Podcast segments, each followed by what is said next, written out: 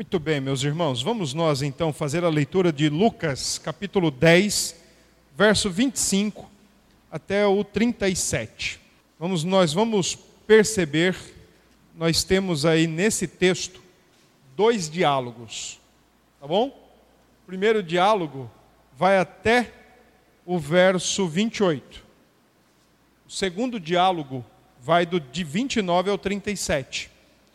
Então vamos ver aqui, eu vou fazer o que eu tenho feito aqui esses, essas últimas quartas, né? Tentar ambientar vocês com o contexto, o que está acontecendo aqui e tal. E vamos ver se a gente consegue contextualizar ou trazer essa parábola para cá, tá bom? Então vamos nós. Lucas 10, 25. Eis que certo homem, intérprete da lei, essa expressão aí é importante, tá? Intérprete da lei se levantou com o intuito de pôr Jesus à prova e disse-lhe: Mestre, que farei para herdar a vida eterna?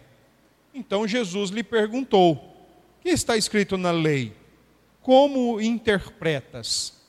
A isto ele respondeu: Amarás o Senhor teu Deus de todo o teu coração, de toda a tua alma, de todas as tuas forças e de todo o teu entendimento e amarás o teu próximo como a ti mesmo. Então Jesus lhe disse: Respondeste corretamente, faze isto e viverás. Então aqui termina o primeiro diálogo, o primeiro momento aí, a primeira cena, digamos assim, tá bom? Aqui termina a primeira. Agora vem a segunda cena. 29. Ele, porém, querendo justificar-se, perguntou a Jesus: quem é o meu próximo? Jesus prosseguiu dizendo: Certo homem descia de Jerusalém para Jericó e veio a cair em mãos de salteadores, os quais, depois de tudo lhe roubarem e lhe causarem muitos ferimentos, retiraram-se, deixando-o semi-morto. Casualmente descia um sacerdote por aquele mesmo caminho e, vendo-o, passou de largo. Semelhantemente, um levita descia por aquele lugar e, vendo-o, também passou de largo. Certo samaritano, que seguia o seu caminho, passou-lhe perto e, vendo-o, compadeceu-se dele. E, chegando-se, pensou-lhe os ferimentos, aplicando-lhes óleo e vinho, e colocando-o sobre o seu próprio animal, levou-o para uma hospedaria e tratou dele. No dia seguinte, tirou dois denários e os entregou ao hospedeiro, dizendo: Cuida deste homem, e se alguma coisa gastares a mais, eu tu indenizarei quando voltar. Qual destes três te parece ter sido o próximo do homem que caiu nas mãos dos salteadores? Respondeu-lhe o intérprete da lei, o que usou de misericórdia para com ele. Então lhe disse: Vai e procede tu de igual modo. Amém? Muito bem, então essa, esse é o texto que nós vamos estudar hoje, tá bom? Então vamos lá, nós temos duas cenas aqui, 25 ao 28, uma primeira cena, um diálogo em que o, o, o intérprete pergunta para Jesus que, é que ele pode fazer para herdar a vida eterna. E do versículo 29 em diante, nós temos um segundo diálogo que começa com uma outra pergunta: Quem é o meu próximo? É claro que essa pergunta, quem é o meu próximo, ela ainda é eco da, da primeira cena. Porque lembram que o, o intérprete diz: O que é que eu tenho que fazer para herdar a vida eterna? Então o Senhor Jesus cumpre os mandamentos. Ou quais são os grandes mandamentos? Amarás o Senhor teu Deus e amarás o teu próximo. E aí, o, o Senhor diz para ele: respondeu corretamente, faze isto e viverás. Então aqui termina a primeira cena. Só que tem um detalhe. Duas questões são importantes nessa primeira cena. Quais são as questões importantes desta primeira cena? Primeira é a intenção do escriba, intérprete da lei também pode ser falado escriba, tá bom? Aqui não é fariseu, é escriba mesmo, intérprete da lei. a minha versão traz intérprete da lei. Outras versões, é bem provável que traga escriba. O escriba era um profissional do Antigo Testamento, ele era um doutor da lei, ele era o intérprete da lei, ele era um responsável pelos, pelas cópias do Antigo Testamento, pela preservação, pela disseminação do Antigo Testamento. Ele foi responsável, por exemplo, pela tradução do Antigo Testamento hebraico para o Antigo Testamento grego, o que ficou conhecido como Septuaginta, a versão grega do Antigo Testamento. Então ele tinha sua, sua matéria de trabalho, o seu material de trabalho era a escritura. Então era alguém que não só escrevia, copiava, mas também interpretava a escritura do Antigo Testamento. Tá? Então veja, ele chegar para Jesus com essa pergunta: é, o que, é que eu tenho que fazer para herdar a vida eterna? O texto de Lucas é bem claro, ele está testando Jesus. Ele está realmente querendo colocar Jesus à prova.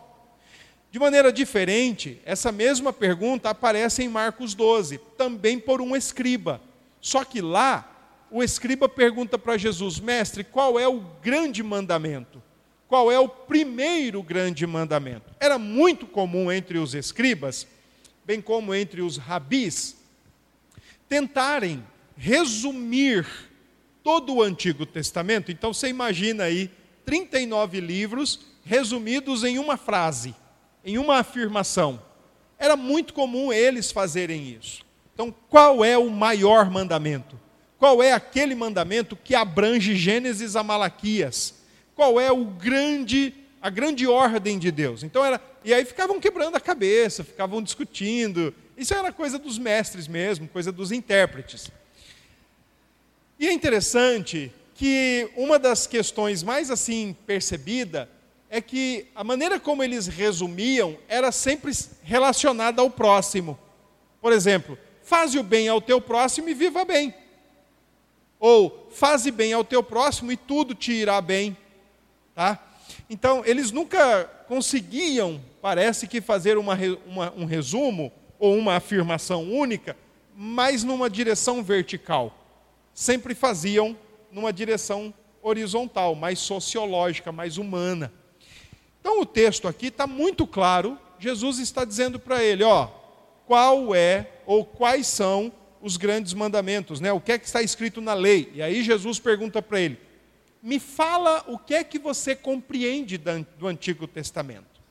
Deixa eu ouvir você". Quando Jesus faz essa pergunta no finalzinho do verso 26, como interpretas? Jesus está dizendo assim, ó: "Deixa eu ouvir você, deixa eu ouvir a sua compreensão, deixa eu ouvir como você leu o Antigo Testamento e como você como intérprete da lei, consegue apontar aí os, os resumos, né? ou os grandes pontos fundamentais, ou os maiores pontos fundamentais.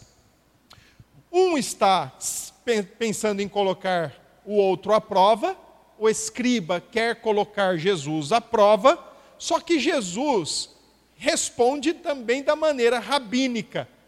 E a maneira rabínica de responder uma pergunta era com outra pergunta. Então, aqui está tudo certo, os caras são tudo a mesma língua. Quais são? O que é que eu faço para herdar a vida eterna? Como é que você interpreta a lei? Deixa eu ouvir. Entenderam o cenário aqui mais ou menos como é que está? Tá? Então, um quer pegar o outro e o outro fala: Deixa eu ouvir o que é que você faz. Por que é que o escriba pergunta isso, mestre, o que hei, ou o que farei, ou o que hei de fazer para herdar a vida eterna? Porque era, isso aqui era ponto da sua convicção.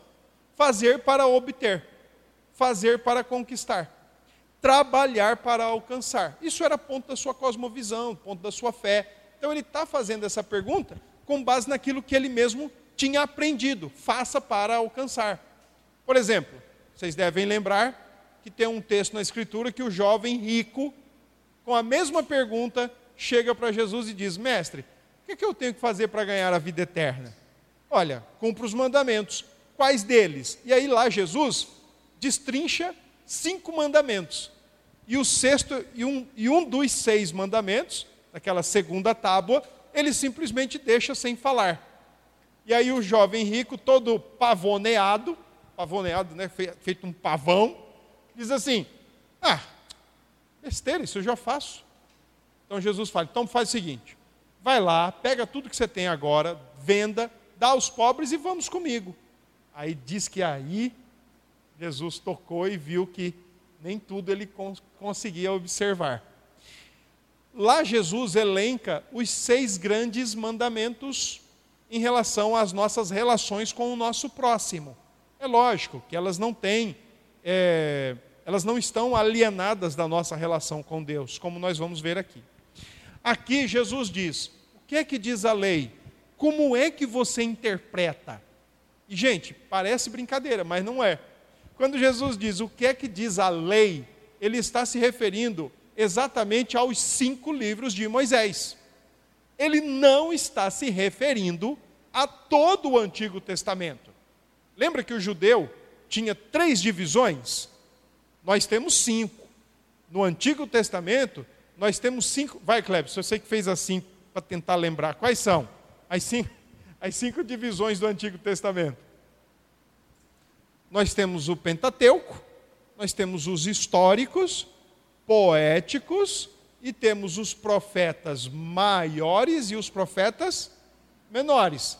O judeu tinha só três divisões do Antigo Testamento: Moisés, profetas e salmos ou escritos. Então, quando Jesus diz o que é que diz a lei, Jesus está perguntando, em outras palavras, o que é que diz Moisés? E a gente tem um grande problema. Por isso que eu gosto da teologia reformada. Ela ajuda a gente a ver a Bíblia como uma unidade e não como uma inimizade. A lei para nós é santa. A lei para nós é boa, é perfeita, é agradável. O problema é nosso, não é da lei. A lei está corretíssima. O problema é o nosso coração diante da lei. Quando o Jesus, quando o Senhor pergunta para ele o que é que diz a lei, como você interpreta isso? Em outras palavras, deixa eu ouvir qual é o seu pensamento, deixa eu ouvir como é que você consegue olhar para os cinco primeiros livros de Moisés e como é que você destaca o que tem que ser feito para herdar a vida eterna. Curiosamente, o homem cita para Jesus Deuteronômio 6, verso 5, que é exatamente amarás o Senhor teu Deus. Deuteronômio 6 é o conhecido Shema, ao único Deus. Ouve, pois, Israel, o Senhor vosso Deus é o único Deus. Amarás, pois, o Senhor teu Deus, todo o teu entendimento, coração, força, alma, ou seja, com todo o seu ser. E na segunda citação, do verso 27, o homem cita Levítico 19, 18. Você sabia que já em Levítico é ensinado para amar o próximo como a si mesmo?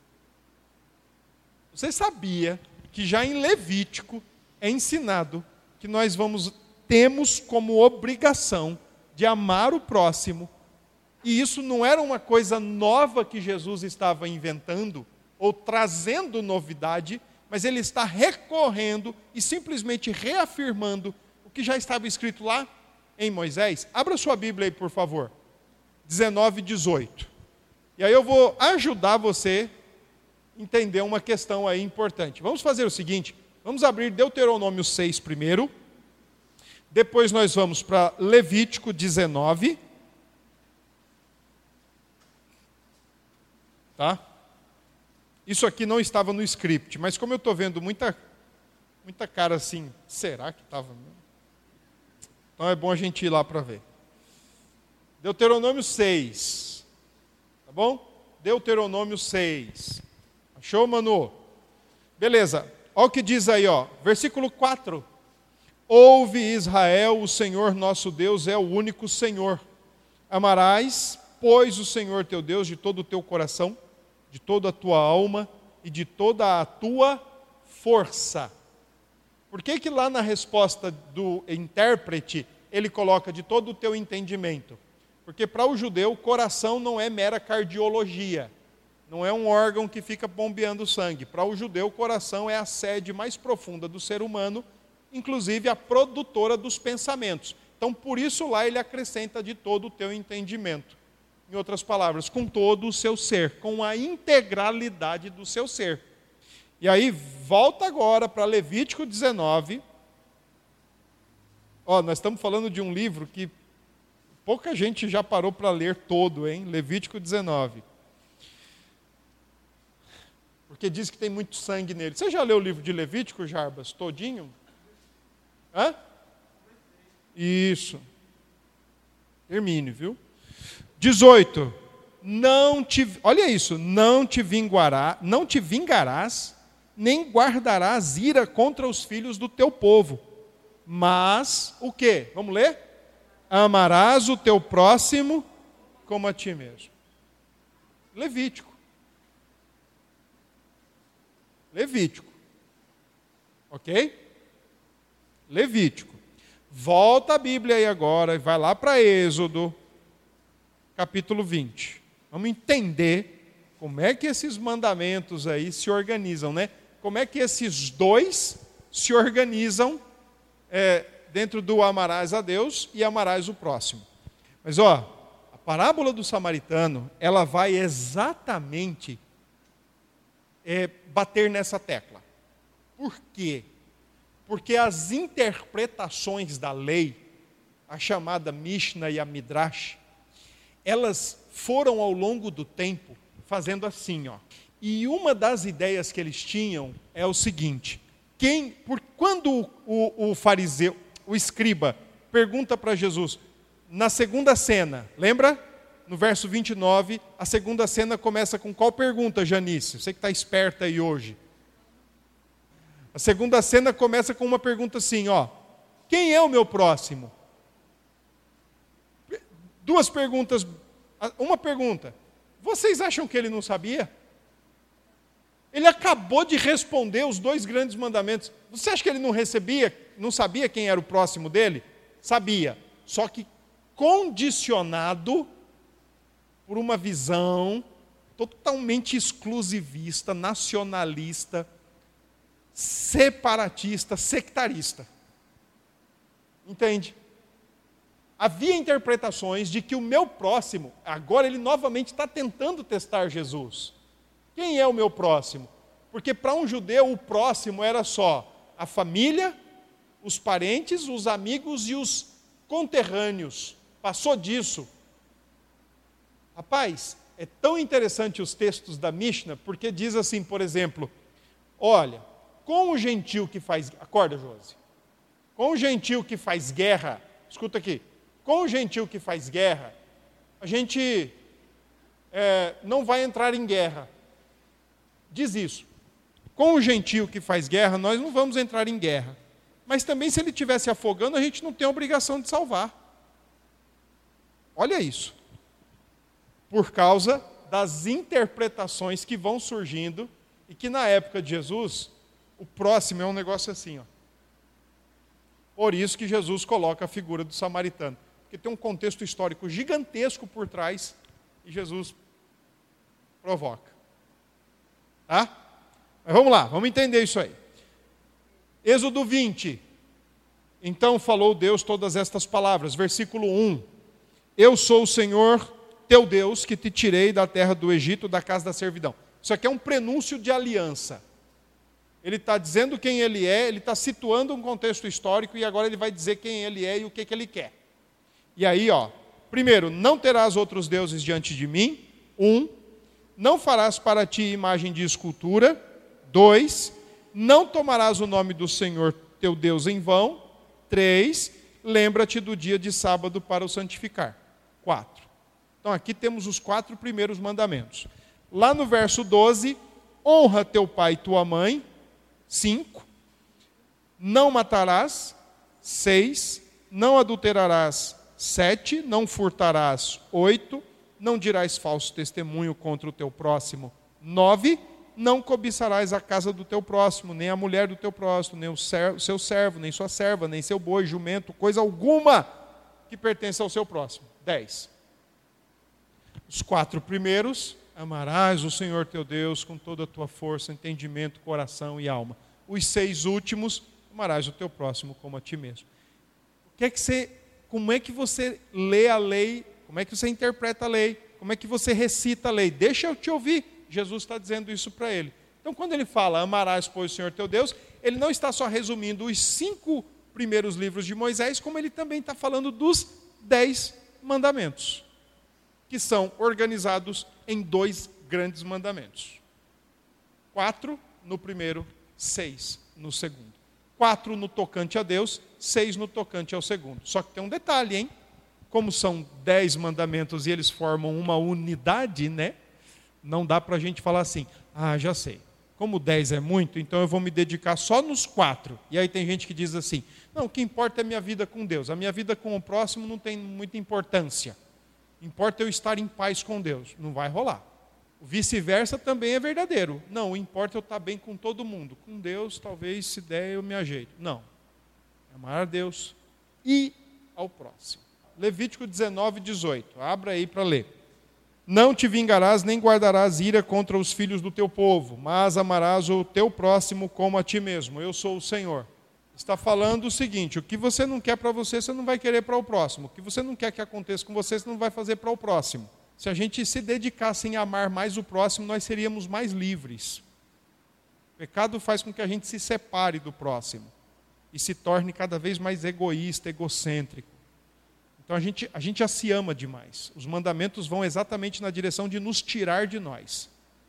Amarás o Senhor teu Deus e amará o teu próximo. A Bíblia não tem um terceiro grande mandamento. Ame-se. Isso é coisa sem futuro.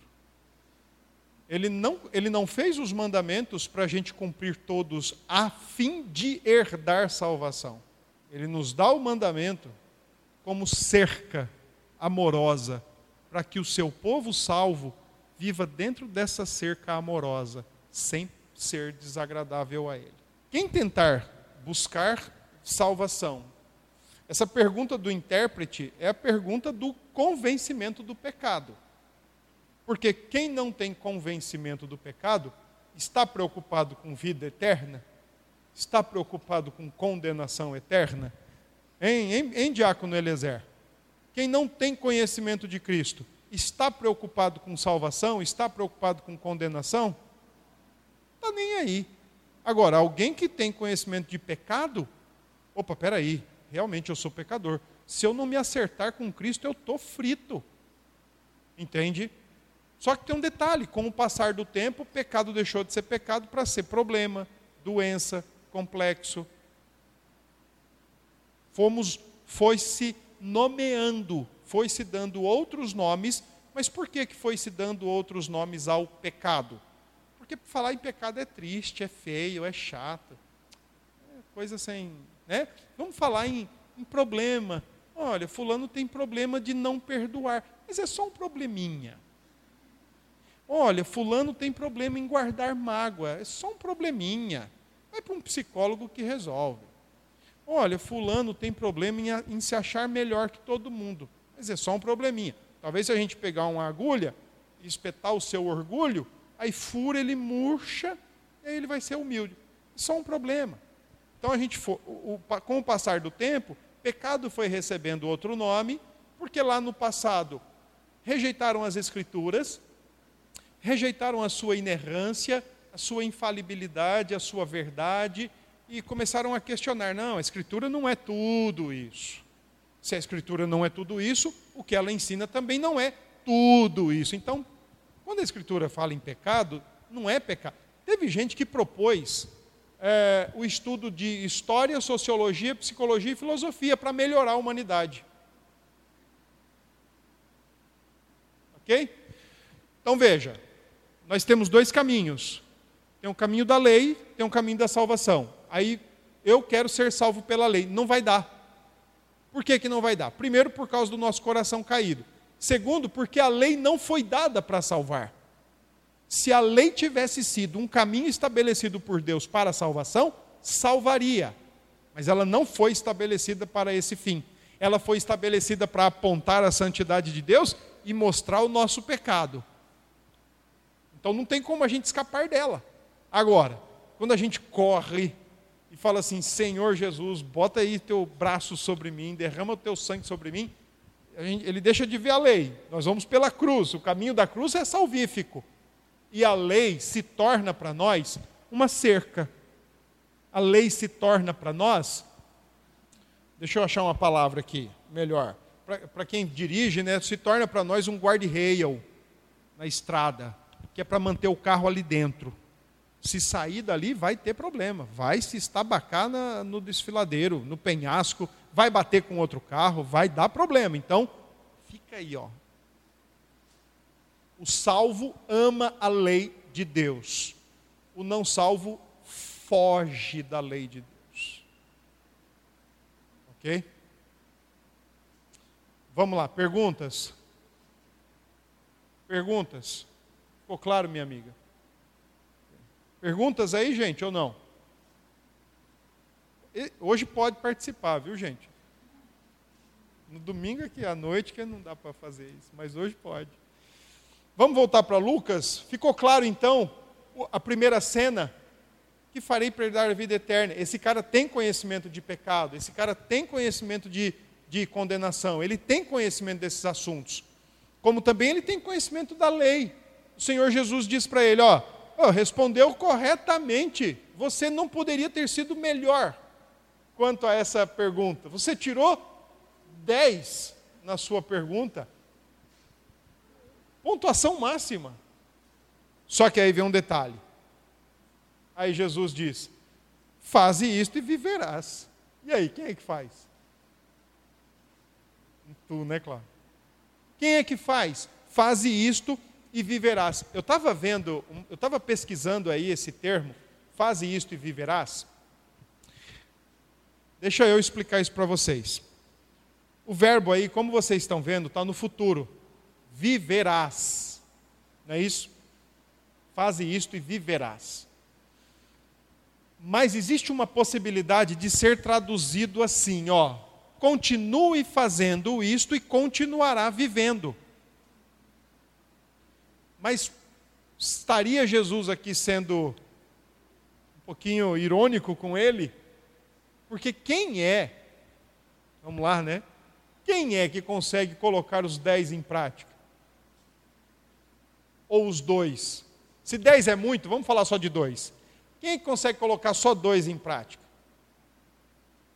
Amarás o Senhor teu Deus. Quer dizer então que eu não posso sair da linha e fazer o que eu quero. Levanta a mão aí, quem consegue isso. Amarás o teu próximo como a ti mesmo. Significa que o que eu não quero para mim, eu não vou fazer para o meu próximo. Então, quem ama não deseja matar, não deseja roubar, não deseja cobiçar as coisas do próximo e assim por diante. Quem é que consegue fazer isso? Faze isto e continuará vivendo, ou faze isto e viverás. Não tem como. Absolutamente não tem como. Então o Senhor Jesus está dizendo: ó, vai nessa tua força. Se você tem essa boa teologia, e ele tem, de saber qual, o que é que diz a lei, ele tem, a boa teologia ele tem. Tem que ver agora se ele tem a boa prática. E às vezes a gente tem essa dificuldade na igreja.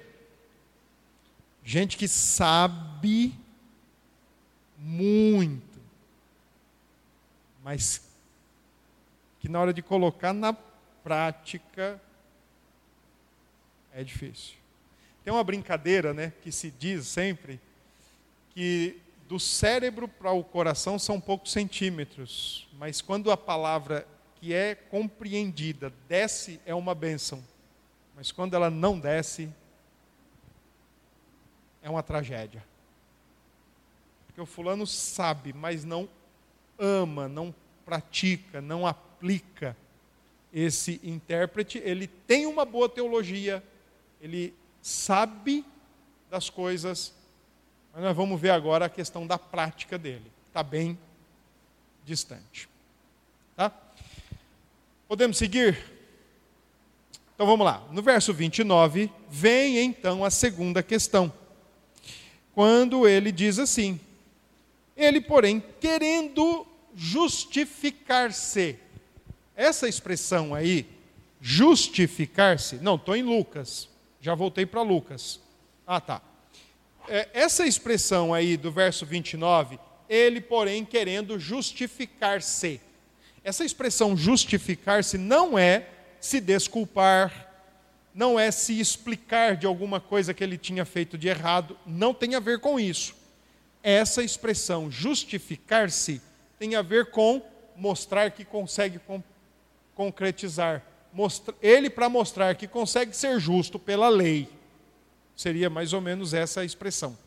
Ele para mostrar que consegue ser justo pela lei.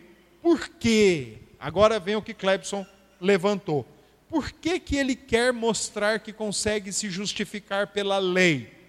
Muito simples. Quem era o próximo para o judeu? Era a família dele, a família próxima, a família maior e o conterrâneo judeu. Então, diante disso, ele fala: se dei bem, porque eu, isso aí eu já faço. Então agora eu vou para o grande finale ele querendo justificar-se. Perguntou a Jesus: Quem é o meu próximo? Isso é um chamado para um debate. Por que é um chamado para um debate? Por causa das interpretações da lei que os judeus foram desenvolvendo, especialmente no período interbíblico, até, até próximo da volta de Jesus. E eles foram se tornando sectaristas, separatistas, exclusivistas, do tipo, ó, quem é o meu próximo? O meu próximo é a minha família, o meu próximo é o meu amigo, o meu próximo é o meu tio, o meu próximo é, é um judeu da minha terra, mas o resto não é meu próximo. Então, e esse tipo de interpretação foi sendo cada vez mais recorrente e massificada, mais divulgada. Então ele está com a faca e o queijo na mão, só esperando Jesus dizer: ah, o seu próximo é sua família, o seu próximo é seu amigo, o seu próximo é o judeu. Só que aí, o que é que o nosso Senhor Jesus faz?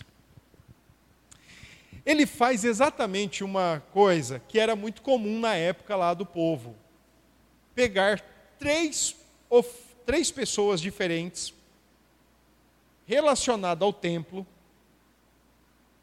que era utilizado na época para fazer piada, anedota sacerdote, levita e leigo. Leigo seria um judeu comum que não tinha ofício.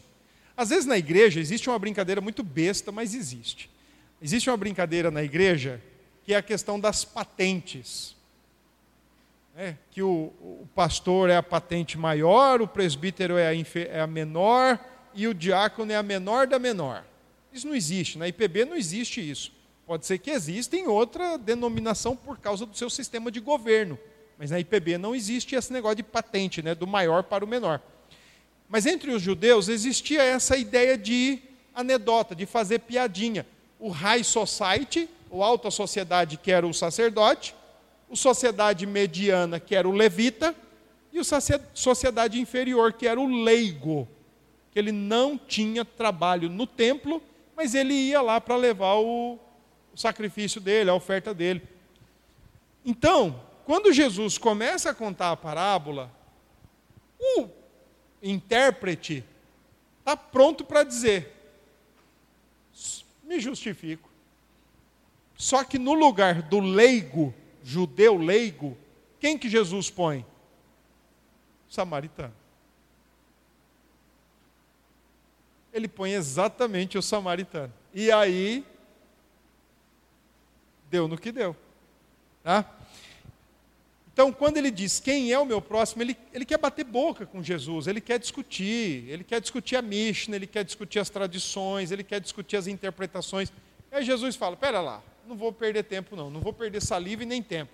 Vamos logo para uma parábola aqui que nós vamos descobrir quem é o seu próximo.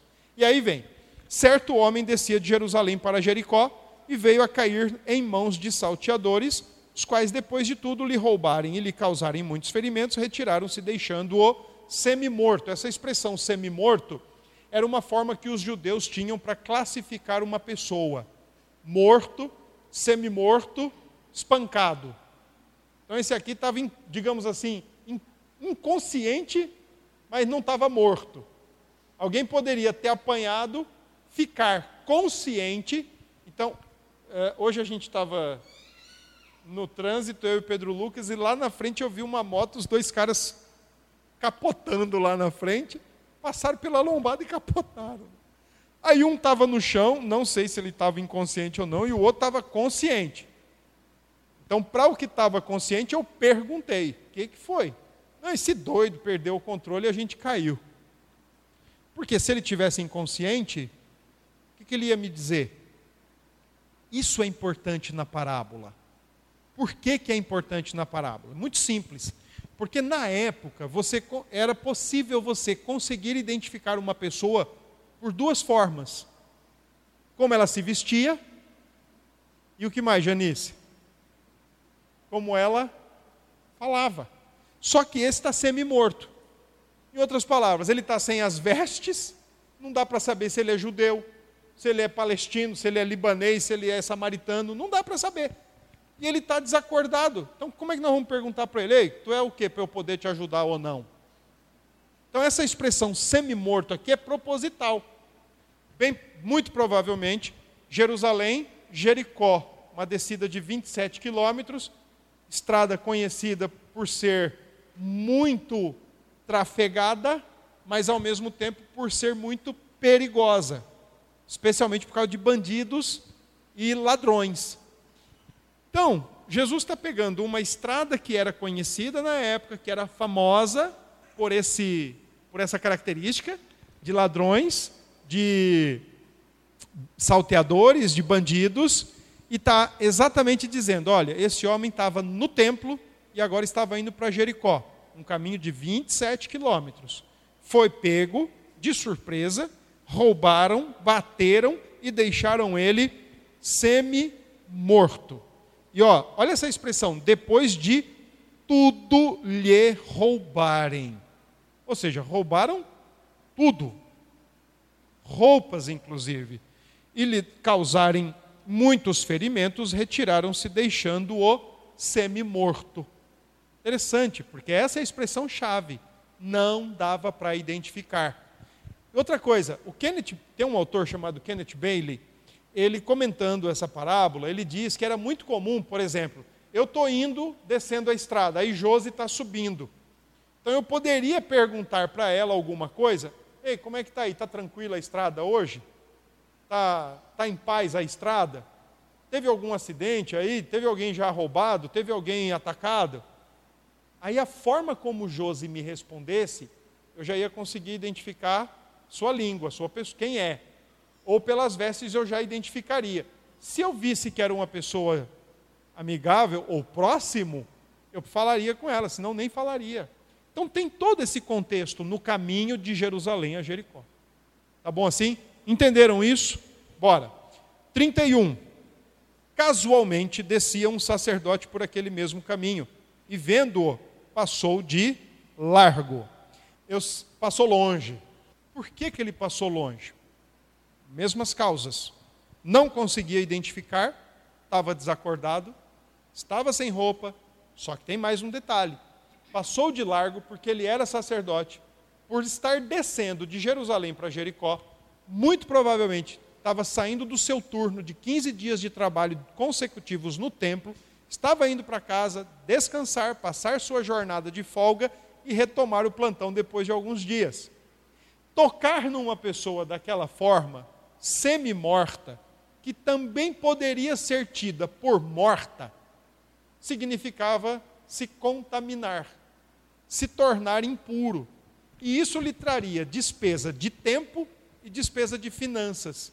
Ele não poderia voltar para o templo na data marcada, ele teria que pagar pelo rito da purificação e ele levaria mais tempo para voltar ao trabalho.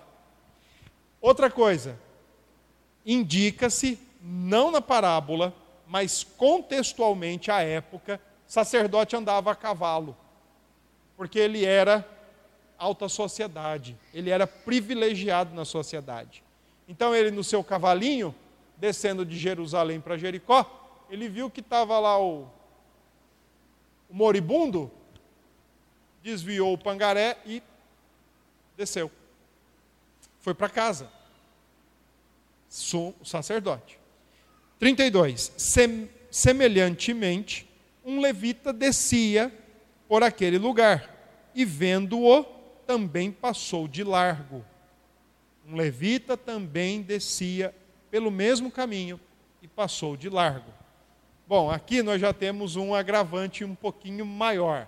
esse não andava a cavalo. Levita não era alta, era média sociedade, mediana. Só que tem um detalhe. Sabe aquela história? Fulano já passou e não fez nada, por que, que eu vou fazer? Entende? Fulano já passou. Mas como é que a gente pode afirmar isso? Muito simples. Era comum entre eles perguntarem: está calma a estrada? Quem já passou? Quem não passou? Quem está indo aí na minha frente? Quem não está indo na minha frente? Então, o levita, que também era um oficial do templo, em escala menor, né, em ofício diferente, porque ele tinha que cuidar das coisas do, do culto, das ofertas, da limpeza, da organização, ele passa e também não faz nada. Porque o sacerdote passou e não fez, por que, que ele vai fazer? o exemplo, né? Mas também a responsabilidade. Porque ele também podia quebrar com essa questão e falar: não, deixa eu ajudar o cara. 33. Certo samaritano que seguia o seu caminho, passou-lhe perto e, vendo-o, compadeceu-se dele. É possível que o intérprete da lei que perguntou para Jesus: O que farei para herdar a vida eterna? E quem é o meu próximo? Lembra que ele fez essas duas perguntas: Quem é meu próximo? É possível que a hora que chegou no verso 34, ele já estava assim, ó. Eu sou justo diante de Deus. Estava igual Jarbas. Eu sou justo diante de Deus. Eu amo o meu próximo. Eu amo meus pais. Eu amo a minha irmã. Eu amo a minha esposa. Eu amo o meu neto. E esse cara estava pronto para glorificar em pé. Porque ele achou que Jesus ia falar o quê? Passou um leigo passou um leigo. Jesus faz diferente. Passou um samaritano. Ela falou: peraí, quem? Um samaritano. Por que um samaritano? Muito simples. O judeu tinha rixa com o samaritano desde 722 antes de Cristo. Era um povo odiado pelo judeu. Desde 722 antes de Cristo. Sabe aquela história? Você, alguém chega para você e fala assim: Olha, eu estou com uma ninhada de gato. Tu quer um filhote? Aí você fala assim: É de graça? É. Mas qual é o gato? Aí a pessoa fala: É um angorá legítimo. Quero. Ou diz assim: É um siamês. Quero. Mas se a pessoa disser ele é misturado. Siamês com angorá, você já fala, não, quer não. Quero não. Mesma coisa um cachorro, um filhote de cachorro. Você quer um cachorrinho? Quero. Mas é o quê? Ah, é poodle. E é puro? É? Quero. Claro. É de graça? Oxe, quero agora. Olha, você quer um cachorro? Quero. É o quê? É um pincher. Puro? Quero na hora. Mas se disser é poodle com pincher, quero mais não mestiço. E mestiço é o quê? O que é o samaritano? O samaritano é exatamente um povo que surge de uma mistura de raças de judeus e assírios. Ou, além de assírios, uh, outros povos que foram conquistados pelos assírios e trazidos para dentro do território de Israel e se misturaram, e misturaram as raças. Então ele não é nem judeu, e ele não é nem outra coisa, ele é um mestiço. E desde 722 a.C., isso já foi um problema. Por que 722? Porque 722 a Assíria invade o reino do norte, derruba o reino do norte, retira de lá quase 30 mil judeus, leva para outro lugar, traz outros povos conquistados e mistura ali com os judeus, acaba com a raça. Era a estratégia política deles, acabar com a raça. Isso, para um judeu, era um pecado imperdoável. Não preservou a linhagem. Então, quando Jesus fala, vindo um samaritano, eu acho que esse judeu se arrepiou, ele fechou a cara, ele teve reviravolta no estômago, ele começou a se sentir odioso, porque veio exatamente aquele que ele jamais poderia imaginar que foi feito, que faria alguma coisa assim. E aí, olha o que diz o texto. Entenderam essa questão do samaritano? Quando você lê João 4, vamos dar uma olhadinha lá? Eu gosto demais desse texto aí, deixa eu explicar para vocês. João 4. Ó, mesmo cenário. Quem é que está no João 4 aí? Jesus e quem? A mulher samaritana. Olha isso aqui, ó. Deixa eu explicar isso aí para vocês, para reforçar mais ainda essa ideia que vocês precisam ter do judeu como samaritano. Quando, pois, o Senhor veio a saber que os fariseus tinham ouvido dizer que ele, Jesus, fazia e batizava mais discípulos que João, etc, etc, etc. Versículo 3. Então, deixando a Judéia, retirando-se outra vez para a Galiléia, deixa eu explicar isso aqui geograficamente assim, ó. Deixando Recife e indo para Natal. Conseguem? Consegue, João? Resolver isso aí na, na sua cabecinha? Recife, Natal. Quem é que está no meio? João Pessoa. Então, seria mais ou menos isso. Deixando é, a Judéia, está no sul do território, tinha que passar pela Pérea e chegar na Galiléia. Só que a Pérea era região de quem? Então o que, que os judeus faziam? Eles cortavam estrada para não passar no território, para não andar no território deles, eles cortavam a estrada. Seria mais ou menos assim. Na nossa cabeça, o que, que a gente faria para sair de Recife a Natal? Pegaria. Como é o nome da BR aí, Diácono, Elezer? 101, e iria por ela até. Não, chegaria em João Pessoa e pegaria outra para ir para Natal, não é isso? Pronto mas passaria por João Pessoa. Não. Imagine que a gente faria diferente. A gente iria pelo barco, iria de barco. Saía de Recife pelo porto, iria pelo oceano, pela praia, e chegava em Natal, só para não pisar aqui.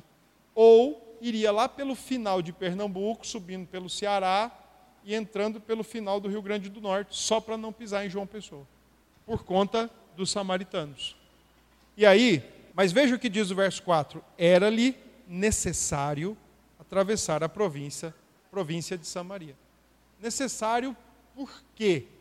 Por causa da agenda divina e não por causa do contexto deles, porque eles nem pisavam lá. Tá? Era necessário por causa da agenda divina. Então bora, volta lá para Lucas.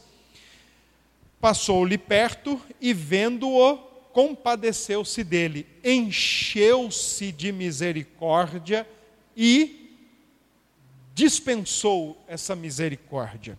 34. E chegando-se, pensou-lhe os ferimentos, aplicando-lhe óleo e vinho. Essa expressão aí, pensou-lhe, não tem a ver com, nossa, que tristeza, está tudo aberto, não ficou pensando. Foi a ideia de limpar, amarrar e aplicar óleo e vinho. Aqui, essa expressão óleo e vinho, existe uma distinção. Qual é a distinção? Distinção não, uma divergência de interpretação. Alguns afirmam que óleo e vinho eram o material de kit de primeiros socorros do, da época. Todo cidadão andava com isso aqui para, em caso de um ferimento, em caso de alguma dificuldade que precisasse fazer uma asepsia, um, um, um, um, curativo, então ele tinha esse material aqui com ele. Não existia mertiolate, mercúrio, é, band-aid, mais, água oxigenada, não existia nada disso. Então era esse aqui era o material. Alguns interpretam assim, outros interpretam que esse samaritano estava indo ao templo fazer a sua oferta. Mesmo sendo samaritano, cogita-se, parece que ele poderia ir lá fazer a sua oferta. Tanto é que o texto, quando diz assim, que ele é, aplicou óleo e vinho, a expressão aí, óleo e vinho, aplicou, não é simplesmente massagear, mas é uma, é uma expressão do culto, fazer um derramamento de libação, um derramamento de oferta. Então o samaritano está fazendo a oferta dele nesse momento. Os dois que passaram não fizeram, porque fizeram lá no templo. O samaritano está fazendo aqui. Então tem essa dupla possibilidade. Versículo 34. Colocando-se colocando-o sobre o seu próprio animal, levou-o para uma hospedaria e tratou dele. Passou a noite cuidando dele. Essa é a ideia. Passou a noite cuidando dele. No dia seguinte, tirou dois denários, dois, duas moedas, né, que equivaliam a um dia de salário cada uma delas, e os entregou ao hospedeiro, e dizendo: Cuida deste homem, e se alguma coisa gastares a mais, eu te indenizarei quando voltar. Na época de Jesus, ficar devendo dava prisão.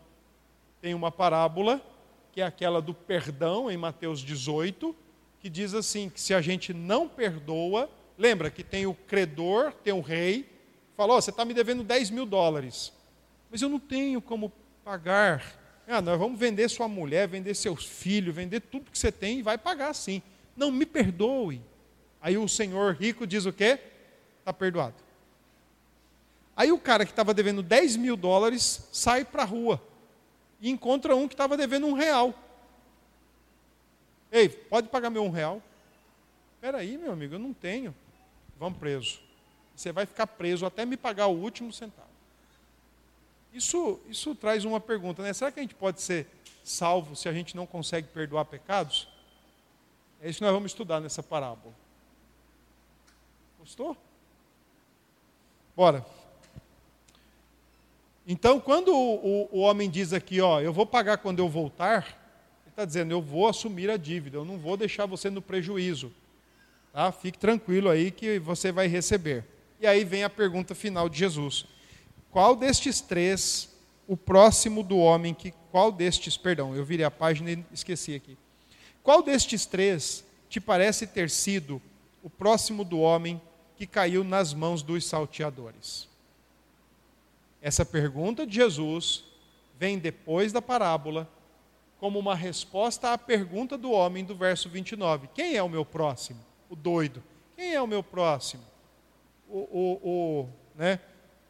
Respondeu-lhe o intérprete da lei. Rapaz, o ódio de um judeu para um, um samaritano era tão grande. Olha aí a resposta do, do judeu. O que usou de misericórdia. Ele nem diz o samaritano.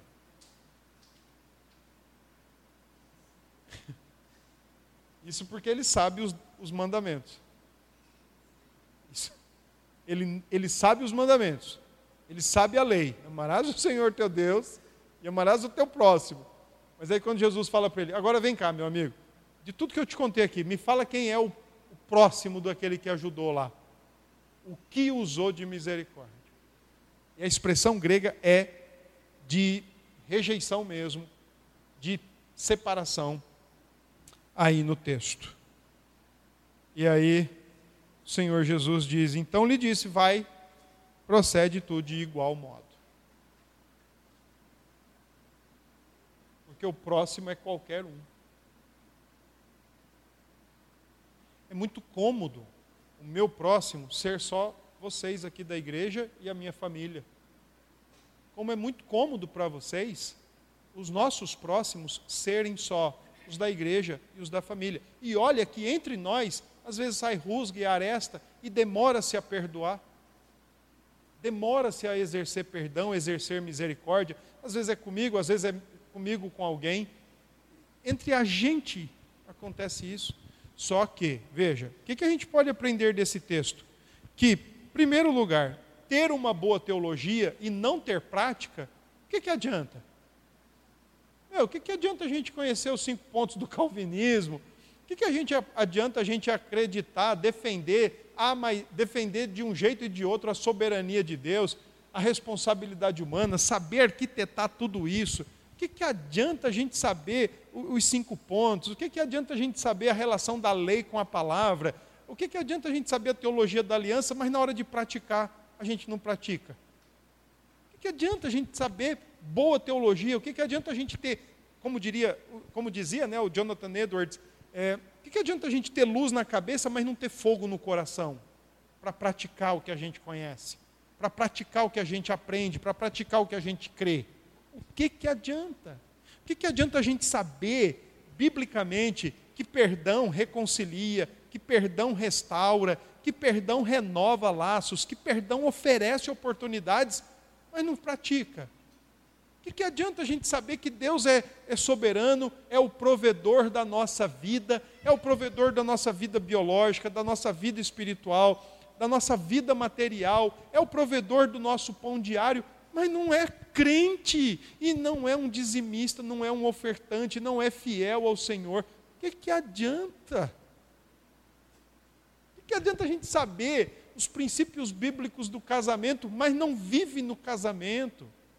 Não se satisfaz com o seu marido, não se satisfaz com a sua esposa, está sempre pensando fora, buscando fora, buscando na internet, em vídeos, em pornografia. O que, que adianta? Isso, sabe o que acontece? Eu tenho conversado muito com Ceissa nisso e a gente tem pensado nisso. A gente premedita o pecado. A gente sabe, da mesma forma que a gente sabe, por exemplo, toda a escritura, boa parte da teologia, a gente sabe isso, a gente também sabe. A gente se entrega ao ler do engano. Ah, eu vou pecar, mas depois Deus me perdoa. O que, que adianta? Entende? Então, não adianta saber a boa teologia, mas não colocar na prática. É, sabe aquela ideia de você ter um, ter um, um barco num, num, lago e para sair daquele barco, você, barco daquele lago, você precisa remar. Não adianta ter só um remo, porque não vai sair do lugar, vai ficar girando em círculos. A questão é você ter dois remos. E pensando nisso, Lutero, lá no passado, falava que a missão do crente é orar e trabalhar, ou orar e praticar. Então, que, adianta? Não adianta. Adiantou para esse escriba, para esse intérprete da lei, adiantava para ele, por exemplo, olha só que legal, adiantava para ele conhecer a lei toda, conhecer o Antigo Testamento, trabalhar com cópias, com interpretação, com tradição, ensinar isso pomposamente, pavoneosamente. Aí, na hora de falar da prática, adianta as mulheres saberem que elas são submissas, mas elas não gostam de ser submissas, elas não têm prazer em Deus de se ajustar ao marido, de depender do marido, porque ela quer ter independência, ela quer ter liberdade. Depender do marido é muito humilhante. Adianta isso? Adianta o marido falar que é o cabeça, mas ele humilha, ele é soberbo, ele é maldoso, ele pisa nela. Adianta isso? Não adianta, gente. Adianta os filhos da igreja, as crianças, os adolescentes, os jovens saberem que é para honrar pai e mãe, mas odeiam os seus pais nos seus corações, acham que os seus pais são os verdadeiros problemas da sua vida, que eles, eles são objeções da sua felicidade, que eles objetam a alegria, aí começa a cultivar sentimentos. Ah, eu vou fugir de casa, porque meu pai é um problema, ou senão vou matar minha mãe, porque minha mãe é um problema. Adianta saber a boa teologia se não quer colocar em prática? Não adianta. Né? Não adianta. Uma, uma segunda lição que a gente aprende aqui é quando a nossa religião nos proíbe de fazer o bem, quando o nosso status nos proíbe de fazer o bem. O sacerdote e o levita. Não posso tocar nele, porque se ele estiver morto, eu vou me tornar impuro. E se eu me tornar impuro, eu vou ter prejuízo no trabalho, no tempo e no dinheiro, então eu não vou tocar nele. Adianta. Adianta a gente dizer que somos presbiterianos, crentes, evangélicos, protestantes. Usa aí o termo que você achar melhor, desde que seja o evangélico no sentido pleno da palavra, que tem a ver com o novo nascimento. Adianta a gente ter esse status, que eu não acho que é um status, mas infelizmente tem sido tratado como status ultimamente. Ser evangélico parece que é moda, parece que atrai seguidores, parece que atrai fãs, parece que abre portas, então, tem sido uma bela ponte para muita coisa que tem acontecido. Mas vamos pensar no, na sinceridade da nossa fé. Adianta a gente ter uma sinceridade de fé, uma sinceridade de profissão de fé e de compromisso, mas e quando isso nos atrapalha? Ah, não, não vou falar com aquela pessoa não, porque ele é um drogado, aí vão pensar que eu estou falando com ele. E aí vão pensar que eu estou pedindo droga. Ah, não, não vou falar com aquela pessoa ali não, porque olha, ela é muito conhecida aqui na rua. Adianta isso? quando a religião nos atrapalha. Né? Muito complicado isso, quando a religião nos atrapalha. A terceira lição que a gente aprende: toda tentativa de justificar-se, e não é se desculpar, nem se explicar, mas toda tentativa de se salvar está fadada ao fracasso. Toda. Jesus disse que isto é impossível para os homens. É impossível para os homens. Ele disse lá para o jovem rico, né? Vai, vende tudo que tens e, e depois você vem e me segue. E aí, o jovem rico saiu triste. O texto diz que Jesus muito o amou. E aí diz assim: que Jesus falou: Em verdade eu vos digo que para aqueles que confiam na riqueza é impossível eles serem salvos. Aí o Pedro, bocão, falou assim: Ô Senhor, então quem é que vai salvar? Quem é que vai salvar? Aí Jesus diz: O que é impossível para o homem é possível para Deus. O que é impossível para o homem é possível para Deus. Então, meus queridos, qualquer tentativa nossa de providenciar, de proceder, de alcançar a nossa justificação, a nossa salvação diante de Deus, acredite, ela está fadada ao fracasso. O que a gente faz, não fazemos mais do que a nossa própria obrigação, porque, segundo as Escrituras, servos inúteis somos. Só fazemos o que é mandado. Então, não precisa se gabar, nem andar como um pavão. Né? Porque a parábola propõe por exemplo, é, seria mais ou menos assim: os inimigos se ajudando. Tá? Então seria mais ou menos assim: um cara do Afeganistão que planejou o ataque de 11 de setembro ajudando um norte-americano caído. Entendeu? Ah, um, um coreano do norte ajudando um coreano do sul. Por exemplo, uma vez eu estava lá em São Paulo com um pastor amigo. Vocês já assistiram um filme chamado Jojo, Jojo Rabbit? Que é um menininho que tem um, um amigo imaginário e o amigo imaginário dele nada mais é que o Hitler. Já assistiram esse filme? Olha, muito legal. Muito, muito, muito legal. Assistam. Muito bom. Inclusive, para quem é pai de crianças aí pequenas, 8, 9, 10 anos, assistam esse filme. Joe, J-O, J-O, Jojo Rabbit, de coelho, né? R-A-B-B-I-T. Muito bom filme, muito, muito legal. Especialmente a maneira como a gente forma a visão de mundo nas crianças, nas pessoas. Mexe muito com isso. É muito legal, assistam. E tem muito a ver com a parábola. Porque na casa. Não, não vou contar. Mas vamos pensar o seguinte, ó. Imagine Uh, uh, imagine o, o, Churchill, o primeiro-ministro inglês, numa rua caído e um nazista ajudando ele. Então o peso da parábola está exatamente aí, no extrapolamento de quem é o meu próximo. Porque um bêbado caído na rua, a gente vai lá e ajuda ele. O problema é se fosse alguém que, que te fez mal. Sabe? Vamos supor, vamos lá, vai, vamos criar uma imaginação aqui. Que a parábola tem isso, né? Fazer usar a imaginação cara entra na sua casa, assassina seu pai e sua mãe.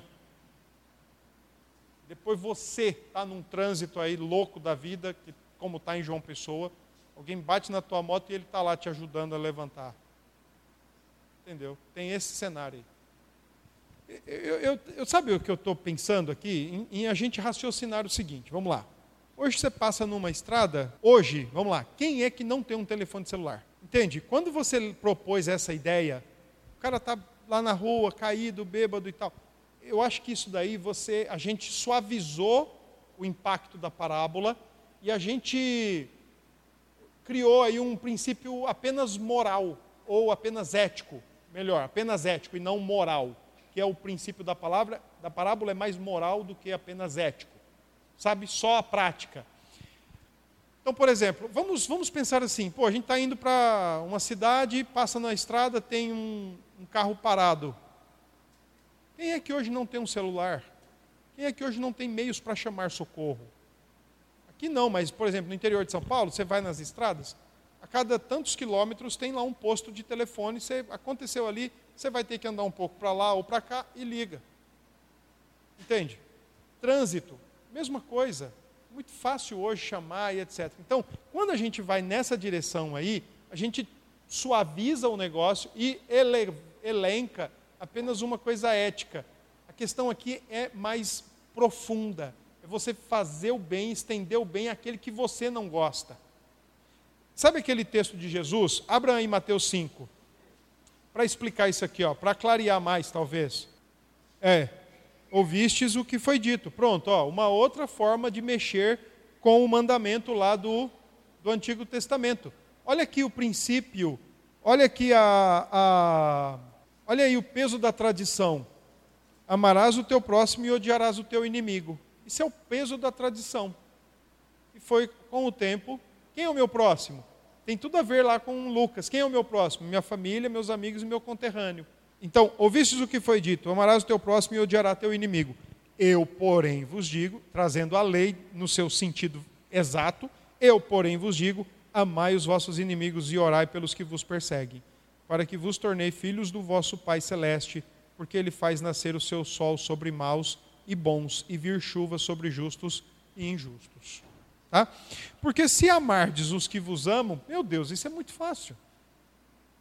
Se amardes os que vos amam, que recompensa tendes? Não fazem os publicanos também o mesmo? E se saudardes somente os vossos irmãos, que fazeis demais? Não fazem os gentios também o mesmo? Portanto, sede vós perfeitos, como perfeito é o vosso Pai celeste. É, é, a questão mais lá é o, é o quebrar o ponto de ódio.